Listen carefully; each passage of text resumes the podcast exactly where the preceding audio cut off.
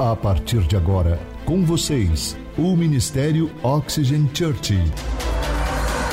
Prepare o seu coração como uma boa terra para receber uma palavra do céu, inspirada e ungida pelo Espírito Santo. Experimente agora estar debaixo de uma atmosfera na presença do Espírito Santo de Deus. Você está pronto? Então prepare-se, porque a palavra chegou. Alguns meses atrás eu estava orando por vocês, pelas famílias, por tudo que Deus está fazendo em nosso meio. Quando o Espírito Santo falou comigo claramente sobre algumas coisas que eu quero compartilhar com vocês nas próximas semanas. Hoje nós estamos iniciando mais uma série de mensagens e o nome dessa série é Do Sonho ao Destino. Deus, Ele nos dá um sonho, e, e esse sonho é o nosso chamado, porém, Ele tem um propósito, que é o nosso destino,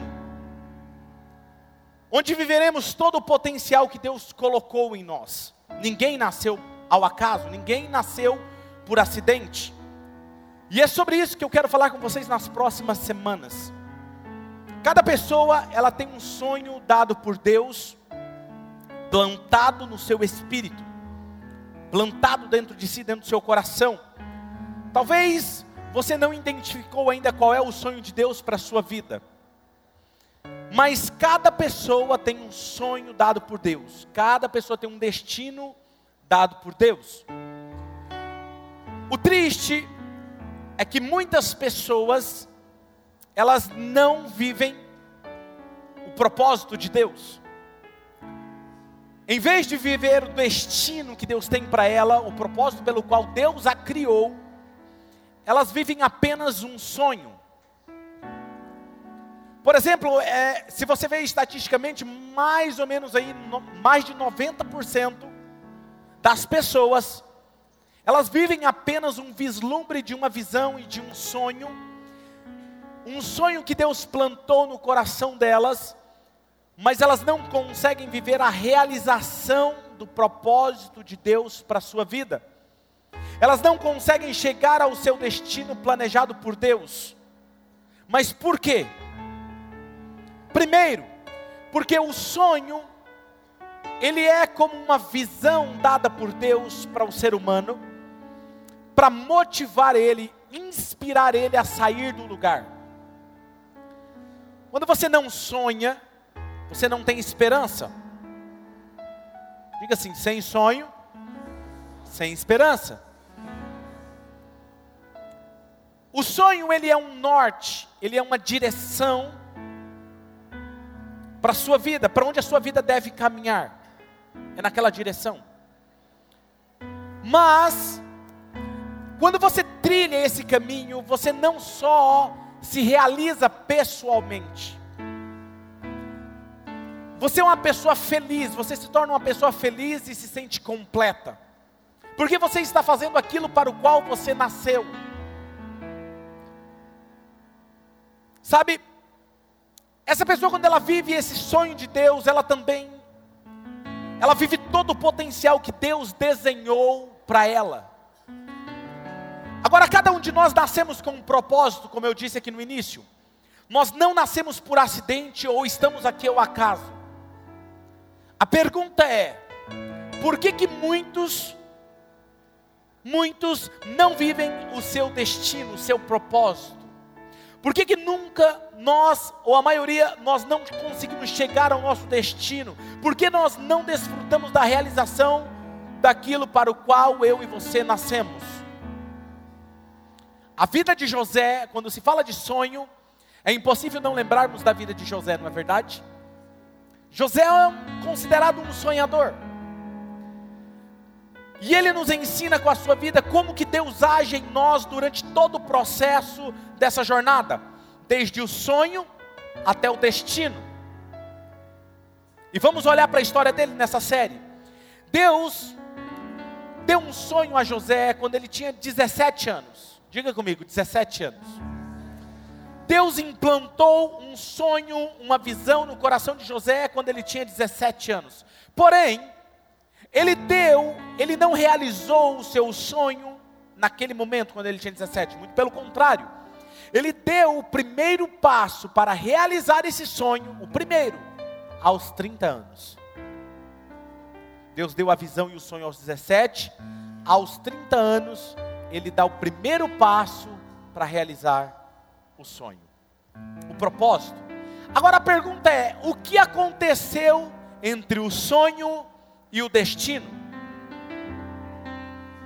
E para cumprir com esse destino, Deus, de Deus, esse destino de Deus, ele precisou, José precisou passar por dez testes. Diga comigo, dez testes. Eu sei que isso nós não gostamos muito quando se fala de prova, de teste, não é verdade? Mas existem dez testes que todos nós precisamos passar para alcançarmos e realizarmos o destino de Deus para cada um de nós. Não tem como pular etapas nessa jornada.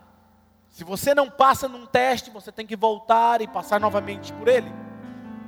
Então, o nosso caráter será provado dez, em dez estágios, dez provas. São dez testes em nosso caráter, e essa é a razão porque muitos não conseguem sair do sonho e realizar o seu destino. Por quê? Porque são reprovados nos testes e ficam no meio do caminho. Se eu perguntar aqui, todos nós temos um sonho, não é verdade? E se eu falar assim, nós temos na verdade vários sonhos, mas se eu te perguntar assim, qual é o sonho que você entende que é um sonho de Deus para você? Muitos de vocês vão levantar as mãos. Eu acredito que esse sonho é um sonho de Deus. Mas a pergunta é: por que, que você não realizou ele ainda? Por que, que alguns realizam os sonhos e você não? E é sobre esses testes que nós iremos falar nas próximas semanas. E o primeiro teste que eu irei falar aqui hoje com vocês é o teste que José teve que passar. O primeiro teste é o teste do orgulho. Diga comigo, teste do orgulho. Algumas pessoas vão dizer aqui para mim, pastor, eu não preciso dessa pregação. Esses que disseram isso, fique atento que isso é um bom sinal que você precisa ouvir essa palavra. Só foi para fazer você sorrir, viu? Vamos ler um texto que está em Gênesis capítulo de número 37, versículo de número 1 a seguir. Diz assim: Jacó habitou na terra de Canaã, onde seu pai tinha vivido como estrangeiro. E esta é a história da família de Jacó quando José tinha 17 anos, pastoreava os rebanhos com seus irmãos. Ajudava os filhos de Bila e os filhos de Zilpa, mulheres de seu pai, e contava ao pai a má fama deles. Ora, Israel gostava mais de José do que de qualquer outro filho, porque ele havia nascido em sua velhice, e por isso mandou fazer para ele uma túnica longa e quando os seus irmãos viram que o pai gostava mais dele do que de qualquer outro filho, odiaram-no. Diga comigo assim: odiavam ele. Eu quero que você guarde isso. Odiaram-no e não conseguiam falar com ele amigavelmente. Certa vez, José teve um sonho. E quando contou aos seus irmãos, eles passaram a odiá-lo ainda mais. Ouçam o sonho que tive, disse-lhes. Estávamos amarrando os feixes de trigo no campo, quando meu feixe se levantou e ficou em pé, e os seus feixes se juntaram ao redor do meu e se curvaram diante dele. Seus irmãos lhe disseram: Então você vai reinar sobre nós? Quer dizer que você vai governar? E o odiaram ainda mais, por causa do sonho e do que tinha dito. Depois teve outro sonho e contou aos seus irmãos: Tive outro sonho e desta vez o sol e a lua e onze estrelas se curvavam diante de mim. Quando contou ao pai e aos irmãos, o pai repreendeu e lhe disse: Que sonho foi esse que você teve? Será que eu e sua mãe e seus irmãos viremos a nos curvar até o chão diante de você? Assim seus irmãos tiveram ciúmes dele. O pai, no entanto, refletia naquilo. Como eu disse a vocês, José tinha 17 anos quando Deus lhe deu um sonho. E ele tinha 30 anos quando deu o seu primeiro passo para cumprir o seu destino. Vamos dar uma olhada no texto de Gênesis capítulo 41 e 46. Olha o que diz esse texto. José tinha quantos anos? 30 anos de idade quando ele começou, diga assim, começou. Quando ele começou a servir ao faraó, rei do Egito. E ele se ausentou da presença do faraó e, fei, e foi percorrer todo o Egito Sabe, a pergunta é aqui: o que aconteceu entre o sonho até, o chega, até chegar o destino? Esses são os testes ou provas que ele teve que passar, que iremos falar com vocês nas próximas semanas. E a primeira coisa que eu quero dizer para vocês é que Deus tem um sonho para você. Amém? Deus tem um sonho para você.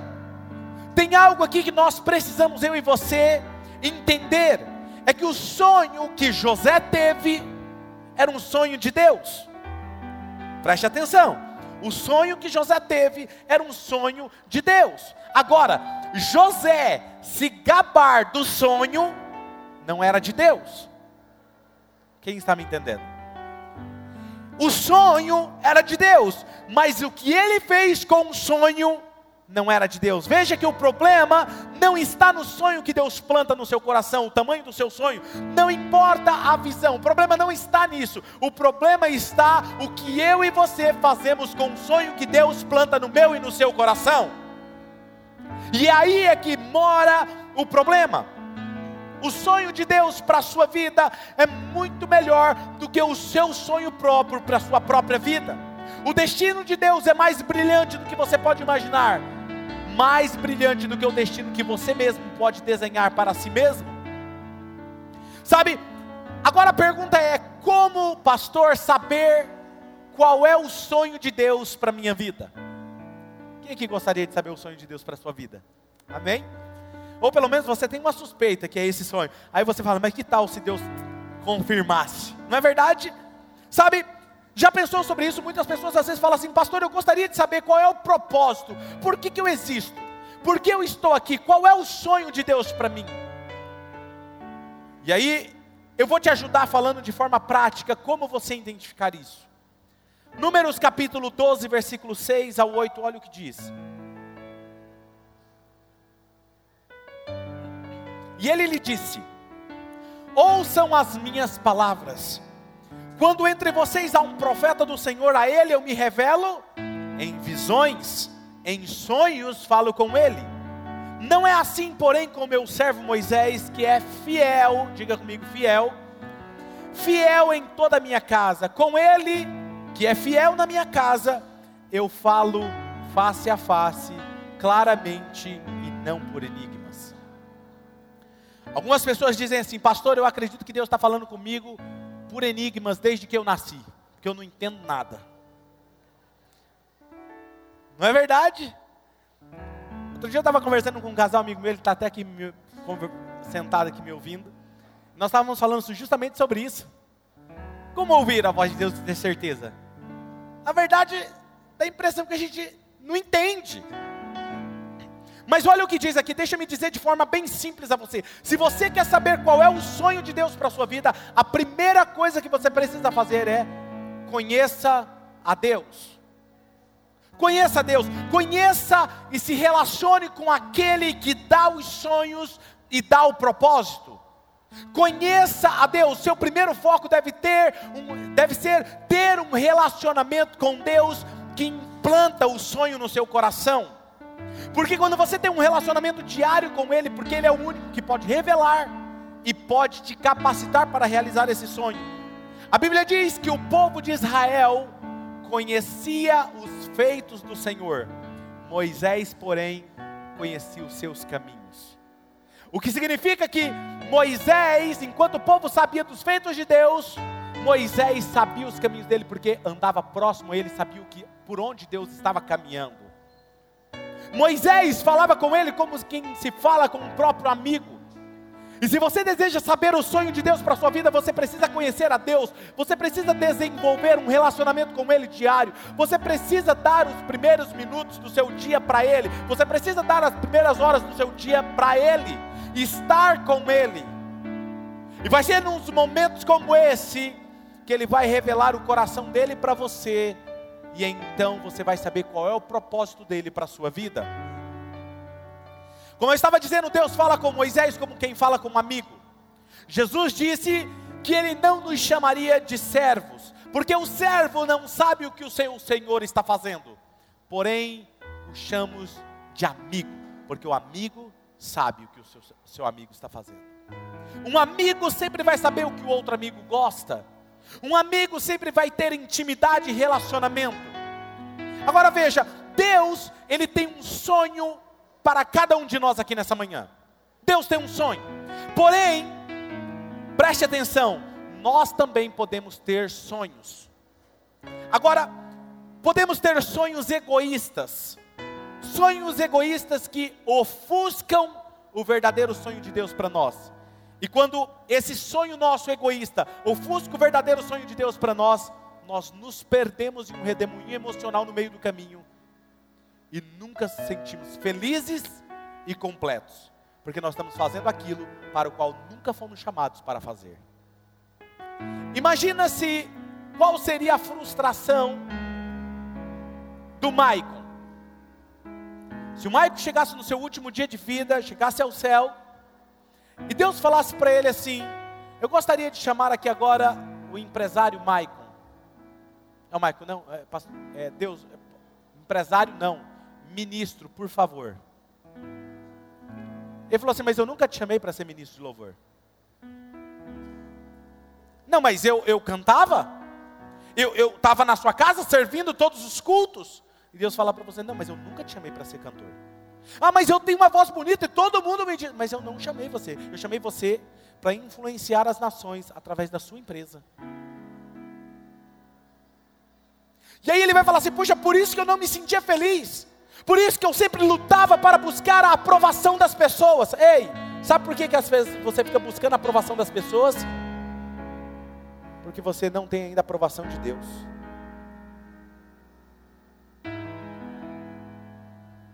Quando você fica buscando a aprovação, é porque você não tem certeza daquilo que você é em Deus. Mas que satisfação será para o Mike quando ele chegar no céu? E Deus falar assim: Eu quero chamar o meu adorador, Mike. Ele não vai precisar falar nada. Ele simplesmente vai entrar e adorar. Que canção você cantaria para ele, Michael? Difícil agora, hein? Com seu coração do jeito que está, imagina. Como seria se Deus chamasse o adorador Michael? O céu iria se encher de alegria, porque ele nasceu para fazer isso. Quantas pessoas são transformadas ao ouvir uma canção dele? Quantas pessoas são tocadas e por Deus ao ouvir a sua voz? E eu posso te dizer com toda certeza que Ele é chamado para isso. E nós vamos mudar as nações através do louvor dele com a nossa banda. Eu não tenho dúvida disso. Quem está me entendendo? Agora, quando você faz aquilo que você não é chamado para fazer, você se desgasta você luta para ter a aprovação das pessoas o tempo todo, se sente cansado e quando alguém não te aprova, você se frustra e se decepciona, porque você busca a aprovação do homem e não daquele que te criou para ser o que você foi chamado para ser. Sabe? Veja que nós temos sonhos que às vezes são egoístas que nós precisamos esquecer do nosso caminho. Quer ver? Vou fazer uma brincadeira aqui com vocês. Quem aqui dos homens que tem mais de 40 anos, que jogava bola na sua infância, levanta a mão. Muito bom. Vou dar uma boa notícia para vocês. Esquece o sonho de ser jogador de futebol. A seleção não vai chamar vocês. Nós temos sonhos que às vezes ofuscam o sonho de Deus para nós. Precisamos encontrar o sonho de Deus para as nossas vidas, descobrir o propósito pelo qual nós nascemos e existimos. E a única forma de descobrir esse sonho é conhecendo aquele que nos criou. Deus, o Senhor me criou. Para o quê? E para isso nós chegamos no segundo ponto dessa mensagem. Não seja soberbo por causa do sonho de Deus para a sua vida. O sonho nos conduz ao destino de Deus, ele é o norte, ele é aquele que aponta o caminho. Mas se você ficar soberbo, snob, se vangloriando do sonho que Deus plantou no seu coração, você nunca chegará ao destino de Deus para a sua vida. Você não precisa ser soberbo que Deus plantou no seu coração. Você só precisa de uma coisa, aquilo que Moisés era: ser fiel na casa de Deus. E Deus falará com você qual é o propósito para o qual Ele te chamou. Ser fiel na casa de Deus. Agora, olha que interessante. Eu irei falar algo agora interessante, mas antes deixa eu te fazer uma pergunta. Por que que os irmãos de José odiavam José? Alguém se arrisca a falar? Inveja por causa que ele tinha um sonho. Geralmente é isso que a gente escuta. E se eu te falar que essa não é a verdade?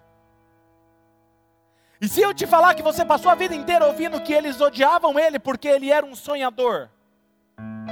Deixa eu te falar que nós estamos equivocados. Veja que os irmãos de José odiavam José por causa dos sonhos também, mas por causa da forma como ele falava com eles. Quer ver o texto? Gênesis 37, 8. Olha o que diz esse texto. Vamos ler juntos? Um, dois, três. Gênesis 37, 8. Projeta para mim. Então, vamos lá, um, dois, três. Então os irmãos perguntaram: Quer dizer que você vai ser nosso rei e que vai mandar em nós? E ficaram com mais ódio dele ainda por causa. Escuta, ficava com mais ódio ainda. Ele já tinha um ódio. Quem está me entendendo? Por causa dos seus sonhos, mas por causa da forma como ele falava com eles. E esse foi o primeiro teste de José, o teste do orgulho. E para mim, José falhou na sua primeira prova. Porque assim que Deus lhe deu o sonho, ele não só compartilhou. Veja que eu não estou falando que é errado você compartilhar o sonho, não. Eu acho que você tem que compartilhar o sonho, porque isso gera em você uma responsabilidade em cumprir com esse sonho, com essa visão. O problema é como você fala acerca do sonho. Veja que ele não só compartilhou a forma como ele falou, tipo, alfinetando eles, porque ele sabia que os seus irmãos já não gostavam dele. E por causa disso, com certeza, Deus fez ele repassar por esse teste para ele poder ser aprovado, para ele poder chegar a ser governador. E isso não é incrível? Isso é incrível porque Deus nos dá a oportunidade até que sejamos aprovados. Sabe, quando nós falhamos em uma prova, em um teste de Deus, Ele não simplesmente nos descarta, Ele nos dá outra oportunidade. Deus não só dá um zero no nosso histórico escolar, Ele coloca reprovado, refazer novamente. Quem aqui já se sentiu passando pela mesma situação que você já passou lá atrás? Eu já. Sabe o que isso significa? Você foi reprovado você está tendo a oportunidade de acertar de novo. Pastor, mas a minha vida é sempre assim. Sempre acontece isso. Você já se perguntou por quê? Que tal reagir de forma diferente? Precisamos aprender a lidar com orgulho em nossos corações. E alguns estão dizendo, mas pastor, me ajuda, como eu posso fazer isso? Eu vou ajudá-los, calma. Vou, alguns aqui eu vou dar até um passo prático. Para alguns aqui, para lidar com orgulho, só tem uma forma: aprendendo a parar de falar. Porque quando fala, vem a soberba. Então, zíper na boca. Não é? Sabe, em vez de ser soberbo, fecha a boca, aprenda a ficar em silêncio. Só tem uma forma de saber o porquê você não está realizando o seu sonho, o seu destino, o seu propósito e outros à sua volta está. Precisa passar pelo teste, a prova do orgulho. E a única forma de passar por ele é ser aprovado, sem ser soberbo, sem ter orgulho no coração. Porque em algumas situações acabamos por falar palavras grosseiras. Você já parou para pensar? Tem algumas circunstâncias que a gente se pega tendo palavras grosseiras, soberbas, por quê? Porque existe orgulho no nosso coração. Mateus capítulo 12, versículo 34, a parte B do versículo, olha o que diz. Pois, vamos ler juntos, vamos lá? Um, dois, três. Pois a boca fala. Sabe, você já ouviu a expressão? Você não conhece o coração de ninguém. Já ouviu essa expressão? Já? Ou outra? Outra. Você não sabe o que está no meu coração. Já ouviu essa expressão? Deixa eu desmistificar isso aqui. Eu sei o que se passa no coração de qualquer um. E você também pode saber. Só preste atenção o que sai da boca dessa pessoa. Porque o que sai da sua boca é reflexo do que está no seu coração. Tem alguém me ouvindo aqui nessa manhã? Sabe então, se alguém está aqui me ouvindo nessa manhã, alguém sempre diz para você: as suas palavras me machucam. As suas palavras são estúpidas, as suas palavras são grosseiras. Na verdade, o que essa pessoa está falando para você é: eu estou enxergando o que está no seu coração.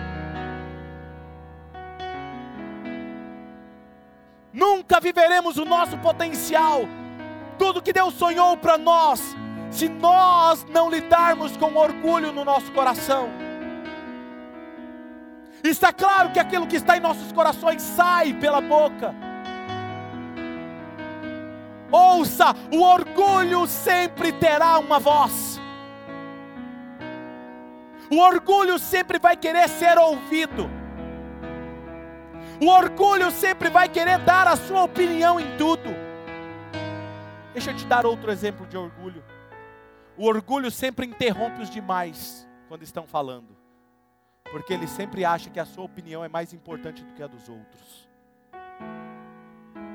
Se você tem dificuldade em ouvir as pessoas, na verdade você tem problema com orgulho no seu coração. Agora eu vou dizer algo sobre a passagem que para mim é incrível, que nós lemos aqui, porque a primeira vez que eu li eu não me atentei, e lendo essa semana, estudando, me, me ressaltou aos meus olhos. José foi falar mal dos seus irmãos para o seu pai antes de ele ter um sonho, antes dele ter o sonho de Deus. Ele falava mal dos seus irmãos para o seu pai. Então ele ele era fofoqueiro antes do sonho. Ninguém gosta dessa palavra, né? Eu nunca vi alguém falando assim, pastor, ore por mim, porque eu tenho, eu sou fofoqueiro. Ninguém nunca falaram isso para mim. Você acredita? Nem assim, pastor, ora por mim que eu tenho inveja. Nunca vi. Porque na verdade o fofoqueiro e o invejoso, ele nunca acha que ele é invejoso e fofoqueiro. E aí ele precisa assistir um culto como esse, ouvir uma palavra como essa para ele se tocar. Quem está me entendendo? Sabe, o melhor é o seguinte: ele já tinha um problema com a boca dele antes do sonho. Ou melhor, ele já tinha um problema com o coração dele antes do sonho. Veja, se você tem um problema com a sua boca, você tem um problema com o seu coração. Então ele já tinha um problema, Deus enviou um sonho a ele e em uma das cenas do sonho, seus irmãos se inclinavam diante dele. Interessante. Agora observe com cuidado o coração de José. Seu destino, O seu propósito não era ele ter os seus irmãos se curvando diante dele. O destino de José não era esse. O seu propósito era ser segundo o segundo governante do Egito.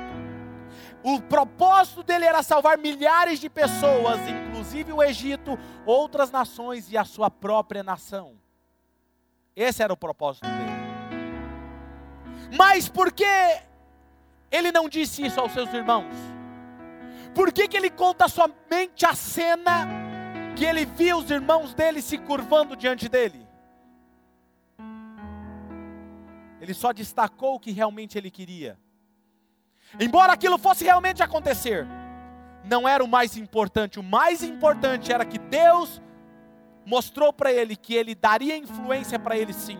Colocaria ele numa plataforma muito maior de poder, sim mas que ele iria salvar milhares e milhares de pessoas. Sabe? Sabe quando você assiste um filme? E é engraçado, já viu alguém apaixonado quando assiste um filme? Teve outras cenas excelentes no filme, só lembra da cena do beijo. É? É assim. Ou Aquele que está irado com vingança, ele pega só a cena da vingança. A melhor cena foi quando entrou com aquele facão e começou a cortar a cabeça de todo mundo. Por quê? Porque aquilo é o que chamou a atenção dessa pessoa. Durante todo o sonho que Deus deu para José, ele ressalta: Olha, eu vi vocês se curvando diante de mim. Em outras palavras, vocês vão pagar o que vocês estão fazendo comigo. Quem está me entendendo? Tem hora que dá vontade de dizer isso para algumas pessoas. Mas segura, em silêncio, coloca o orgulho no lugar que ele deve estar na cruz de Cristo.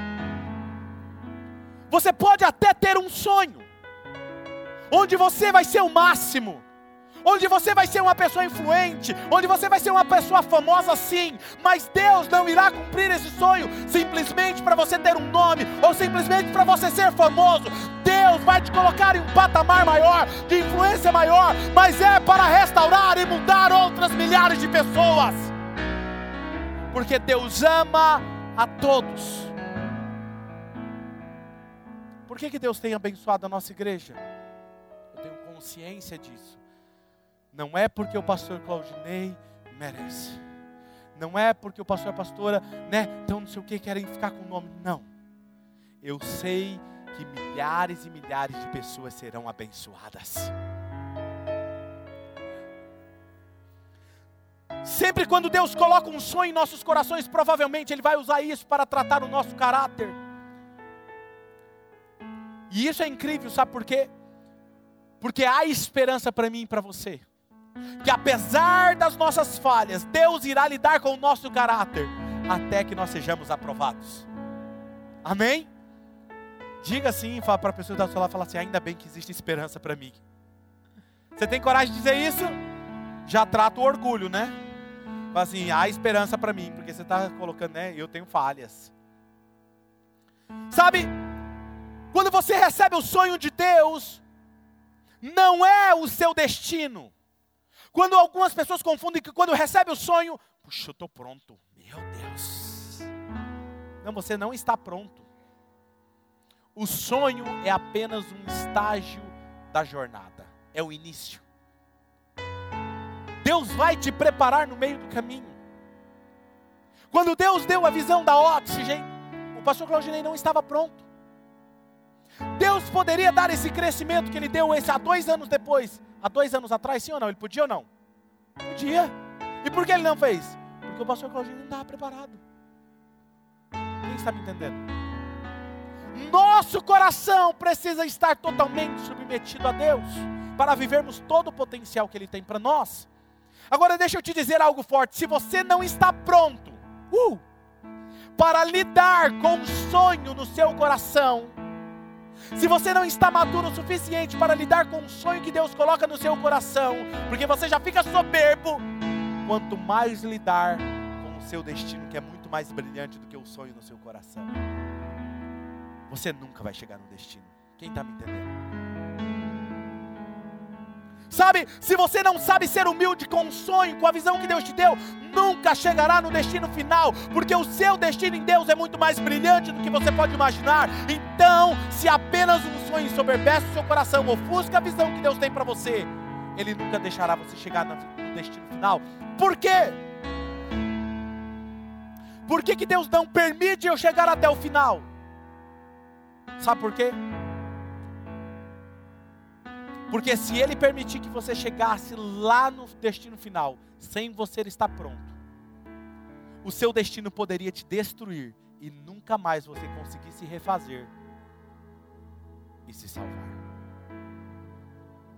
Quer ver um exemplo prático disso? Imagina seu filho ou a sua filha. Tira a carta, acabou de tirar a carta. Fala, papai, eu quero um carro. O senhor pode me dar um carro de presente? Você tem condições de dar um carro. Você vai lá e compra um carro de última geração altamente veloz para ele ou para ela? Você faz isso? Não, ninguém faz isso. Um pai em sã consciência não faz isso. Por quê? Porque ele não ou ela não está pronta para dirigir em alta velocidade. Quem está me entendendo? Se eu fizer isso, ela vai se matar. A mesma coisa. Deus te ama tanto. Por isso Ele não deixou você chegar no seu destino final ainda. Para o seu próprio bem. Não é porque Ele não te ama não é que Ele está te segurando, Ele está é protegendo você. Quem está me entendendo nessa manhã? O que, que nós precisamos fazer então é Deus, o que eu preciso mudar? Deus nos dá alguns sonhos, na verdade Ele dá grandes sonhos para expor e revelar o que está no meu coração e no seu, para tratar conosco. Ele faz isso para nós estarmos preparados para o destino nele. E aí nós chegamos na terceira parte dessa mensagem. Trate com a raiz do orgulho. Trate com a raiz do orgulho. Precisamos tratar com orgulho em nossos corações se quisermos passar no teste do orgulho. Sabe, pastor, como que nós fazemos isso? Tratando com a raiz do orgulho. Vou te fazer uma pergunta. Se você estiver de acordo, levanta a mão, ok? Quero ver aqui quem vai ter os corajosos aqui. Eu vou levantar minha mão porque quem aqui, em algum momento da sua vida, já teve que lidar com o orgulho? Levanta a mão. Muito bom. Posso fazer outra pergunta? Você vai ser sincero? Quem aqui teve que lidar por mais de uma vez com orgulho? Posso te falar por que você teve que lidar mais de uma vez com orgulho? Porque você lidou com o resultado do orgulho e nunca com a raiz do orgulho. Se você não trata com a raiz do orgulho, ela vai continuar dando fruto na sua vida do orgulho. Quem está me entendendo? E para eu entender isso, ficava que nem louco tentando contra os frutos do orgulho. Pastor, e qual é a raiz do orgulho? Ouça com atenção.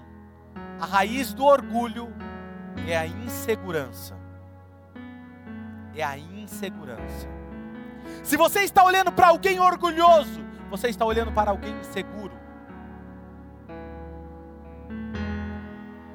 Deixa eu te dizer algo forte: se o orgulho está em seu coração, a insegurança está arraigada na sua alma.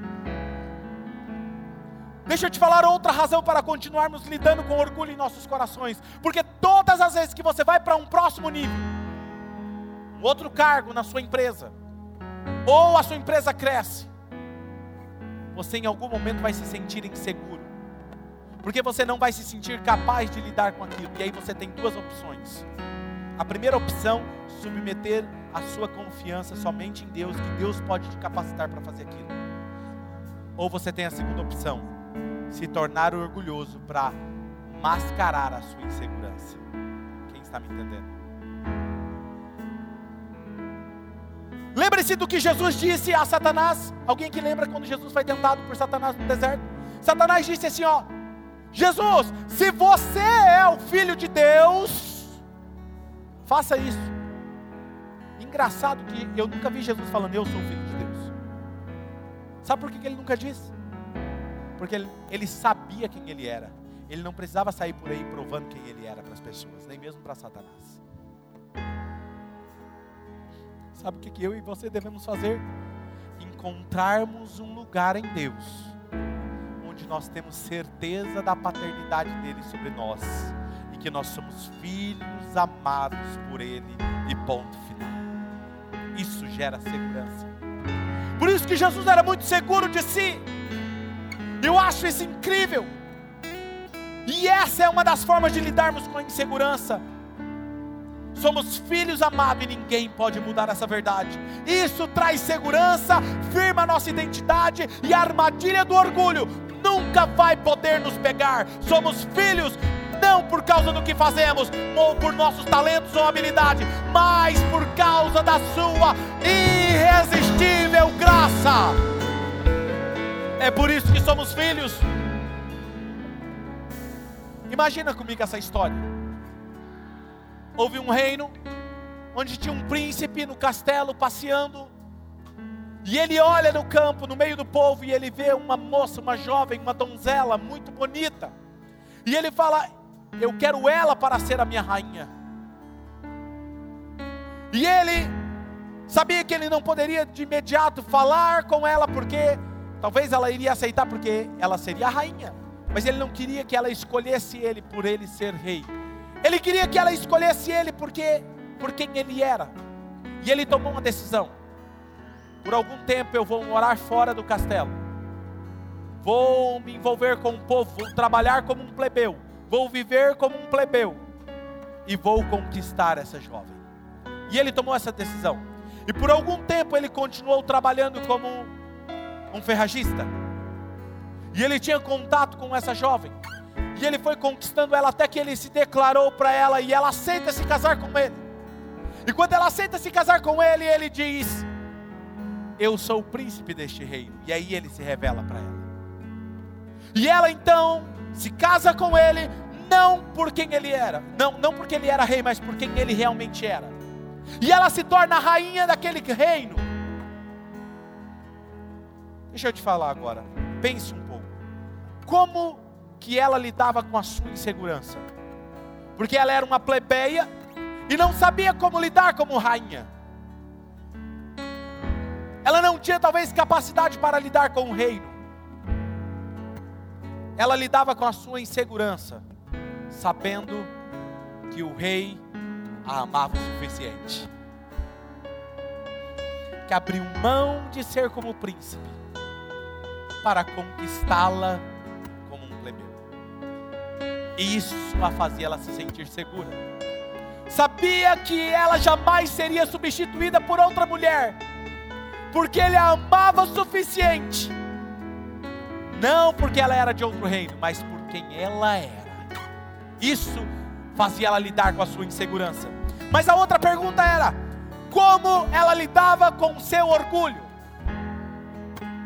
Como ela iria lidar para que nunca o orgulho tomasse conta do seu coração. Sabe como que ela lidava? Nunca se esquecendo de onde ela veio, sabendo a sua origem.